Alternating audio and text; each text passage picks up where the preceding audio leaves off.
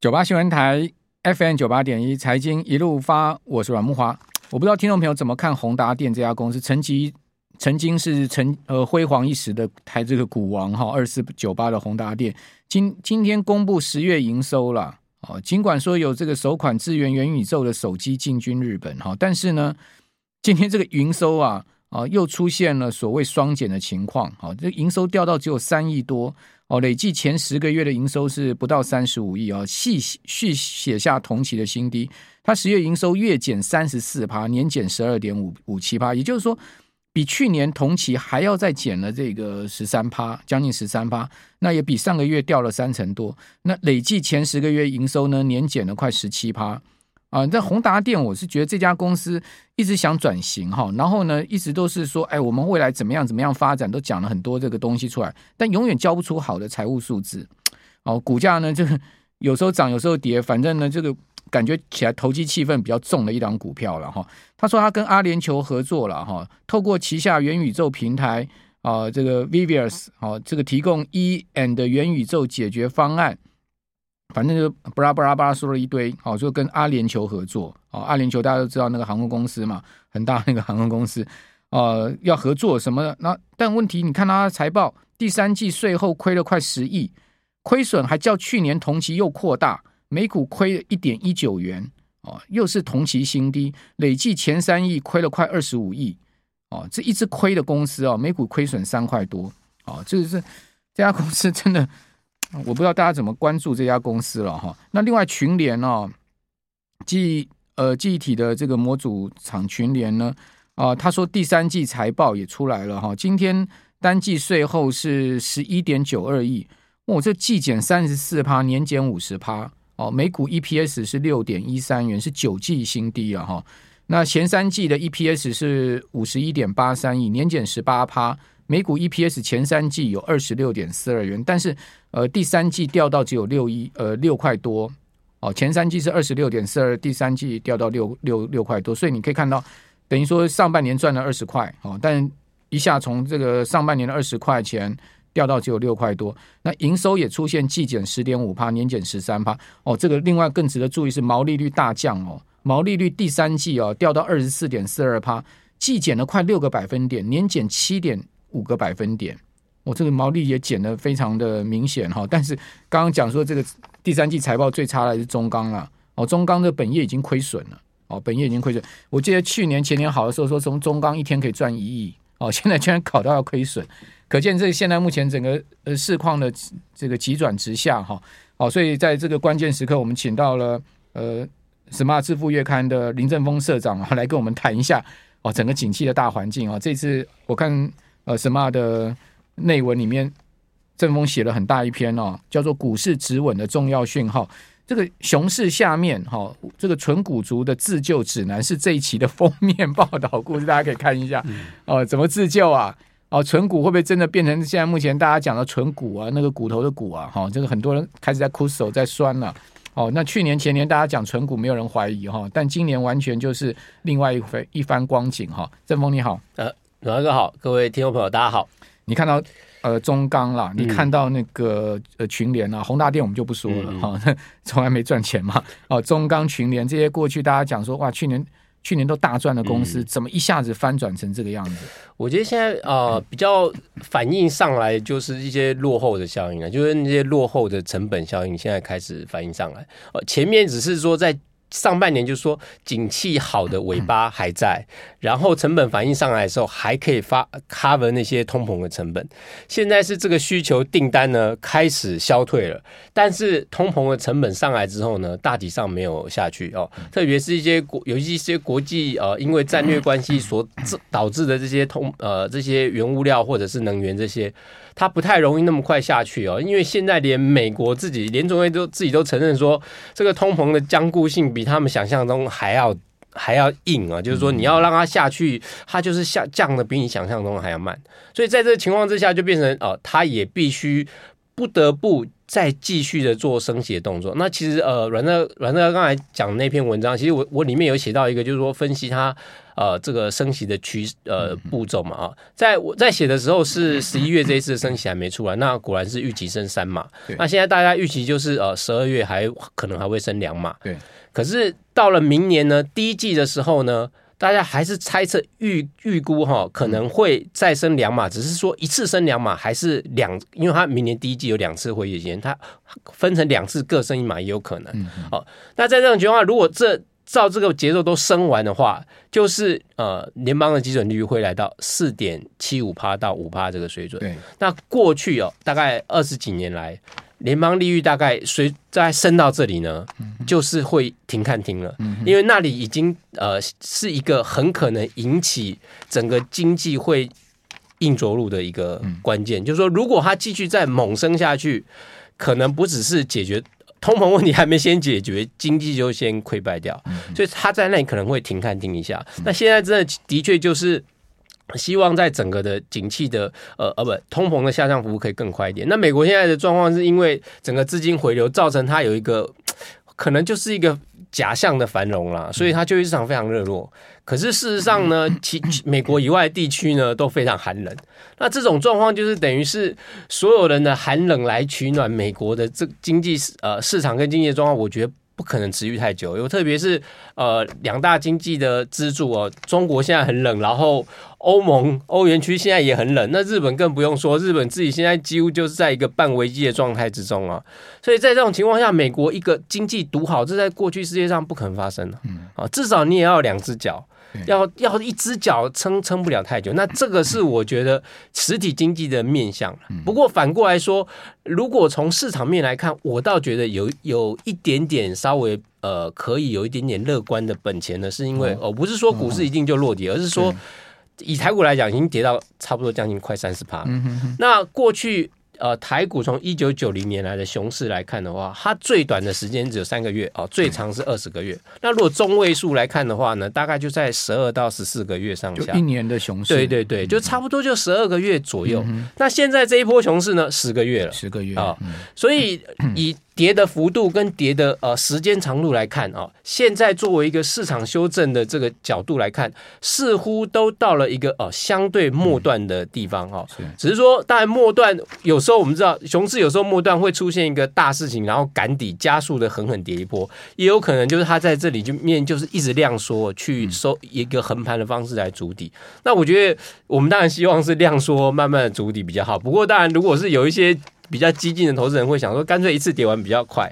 好，但但我自己个人是希望是，就是在这边慢慢止稳。像最近我看量是在一直收敛，但那个收敛我觉得还不够了。嗯，好，呃，刚正峰讲到一个关键呢，就是说，如果我们统计一下过去一九九零年来台股熊市最短是三个月，最长是二十个，那一般来讲中位数是十二到十四个月，对，差不多。好，那呃。但问题就是说，这一次的整个全世界震惊情势的变化，恐怕呃也不是也不是一个小状况，对，对不对？对，哦，所以也就是说，这种统计数据呃可以参考，但是呢，还是要把宏观环境啊、哦、当下的情境把它评估进来。好、嗯哦，那我看到你这一篇有写到说，你个人觉得这个熊市转折有几个重要的讯号，嗯、可不可以先来跟听众朋友谈谈？就是说，熊市要转到这个牛市哈、哦，这个。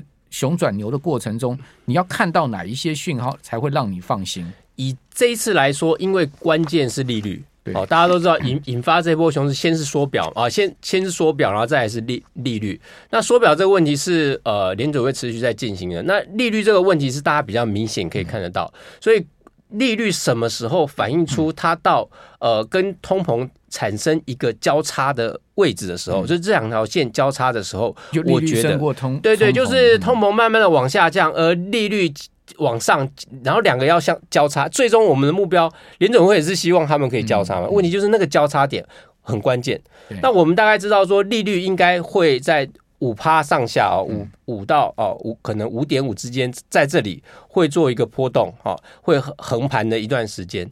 那通膨如果一直不下来的话，就会很麻烦，所以就关键了。通膨会不会下来？对，通膨如果能够缓缓的按照联总会的步骤下来到接近五点五趴上下的时候，那我觉得那个时候就是一个好的讯号。OK，但是当然我们要说，万一万一通膨僵固性真的这次这么的顽强，嗯、它就是不下来，那联总会真的可能要被迫要升到往五趴五点五趴以上的程度。那我觉得那时候会有一个比较灾难的状况，可能它就会呈呈现是熊市末端。急跌重挫之后，一个硬着落方，那这是我最不想看到的。但我希望是它在五五趴上下这这个幅度里面，通膨下来跟它交叉。那关键就其中就业情况就是关键。今天晚上八点半哈，这个 Non-Farm Payroll 要公布哈，这也是一个非常重要的，呃，就跟通膨有关。因为大家知道通膨其实其实呃这个薪资成本好人事成本其实是一个非常重要的通膨的部分。好，所以今天晚上八点半这个数字。一定会影响到美股的走势哈。好，那至于说短线通膨率到底怎么看，我等下提供一个我自己观察的指标给各位参考。我们这边先休息一下，等下回来再请教林正峰社长。九八新闻台 FM 九八点一财经一路发，我我是阮慕华。我们今天看到一则报道啊，这个华尔街的报道说呢，美国两年期跟十年期国债殖率的倒挂哈，就是呃所谓的利差哦，这个负的利差已经出现四十年来最大。哦，那这个其实是呃严重的衰退的警讯，就经济后面衰退的警讯了哈，而且是四十年来最大的负利差。哦，那我们可以看到最新一个交易日，美国两年期国债殖率在盘中哦一度冲破了这个二零零七年七月来的高点，哦，就是冲到了呃四点七四哈，收盘大概收在呃四点七一左右哈，在最新一个交易日美股周四啊，就是涨了九个基点。另外，十年期国债殖率呢，最高有到过四点二二，哦，那呃一度上升十二个基点哈，后来中收四点一五，再上升了五个基点，所以你用这个四点七一去减到四点一五啊，这个就是我们刚刚所讲的呃这个利差，而且是一个负利差的情况。现在不是只有两年、十年倒挂，三个月啊，哦，美国十年期国债殖率都是倒挂的哈，那就显示后面美国经济势必要衰退。所以我们有听众朋友问到峰哥说 啊，这个衰。金融风暴的几率有多大？这等一下请教正丰社长哈。那另外，我刚刚不是讲说，我们怎么去观察美国联准会到底在通膨上面，它会把利率升到多少？一个重要指标其实就是两年期国债殖率了。两年期国债殖率它是基本上就紧贴的所谓政策利率的方向。所以，如果两年期国债殖利率持续往上升的话，就代表市场预期啊，这个联准会要持续升息下去。现在目前呃已经升到了四点七了嘛，就代表说后面政策利率至少来到四点七嘛。哦，这就是这个。如果两年期国债殖率突破五，哦，那就代表后面政策利率会来到五。那如果说两年期国债殖率升到六，哇，那不得了，就代表联总会要升到六。那这两年期国债殖率跟什么有关？就跟通膨率有关。哦，所以你就会看到这一些呃很紧密的变化，包括失业的状况啊，今天晚上 Non-Farm Payroll 这些数据其实都蛮关键啊，因为都关系到 CPI 的一个情况，CPC 的状况。好，我们继续来请教呃呃 Smart 致富月刊的林正峰社长。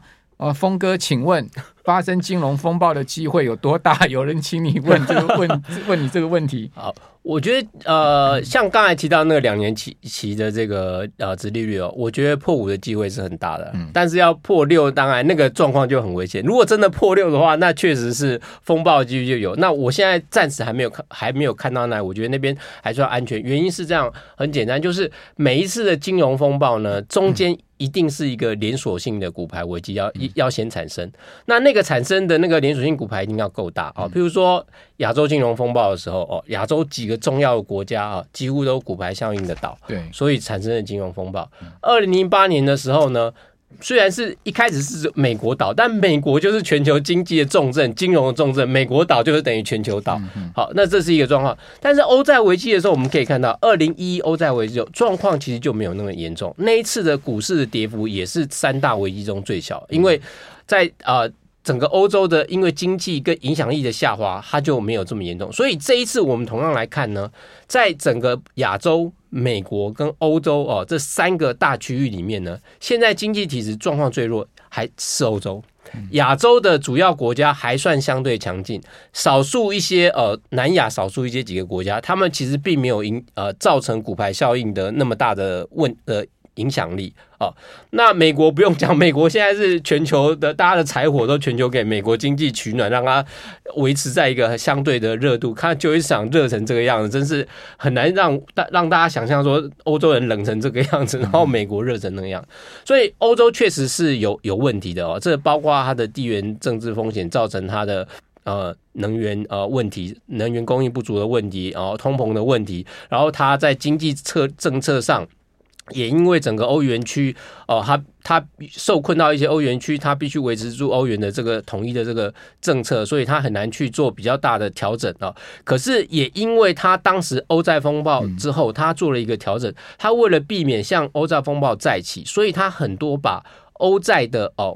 应该说外债哦，外币计价债券它内在化了，就就在到期之后重新用欧元来发债。对，那内在化之后呢，就这个债务危机就控制在欧洲央行手里，它可以去解决，不要让这个债务连锁危机发生。这就现在美国财政部想要对，好，但是欧洲远去付出的代价就是，如果你内在化之后呢，你的货币的购买力就会很虚浮，呃，因为你等于是把通膨。债务化，嗯，那这个潜藏的结果就是它不会，它有，它如果慢慢的发生的话，就是你每年比较高的通膨持续下去。那如果瞬间发生，就像现在一下子十趴、十一趴，那就。一次快速把过去在超发货币解决各国呃欧元区各国内部债务问题，用一次性的通膨方式把它解决掉，但是它不会发生金融危机，只是会发生人民因为购买力缩水的痛苦。那个危机是在心中的，而不是在金融市场上啊，这是我的看法。嗯嗯，很很很犀利的看法哈。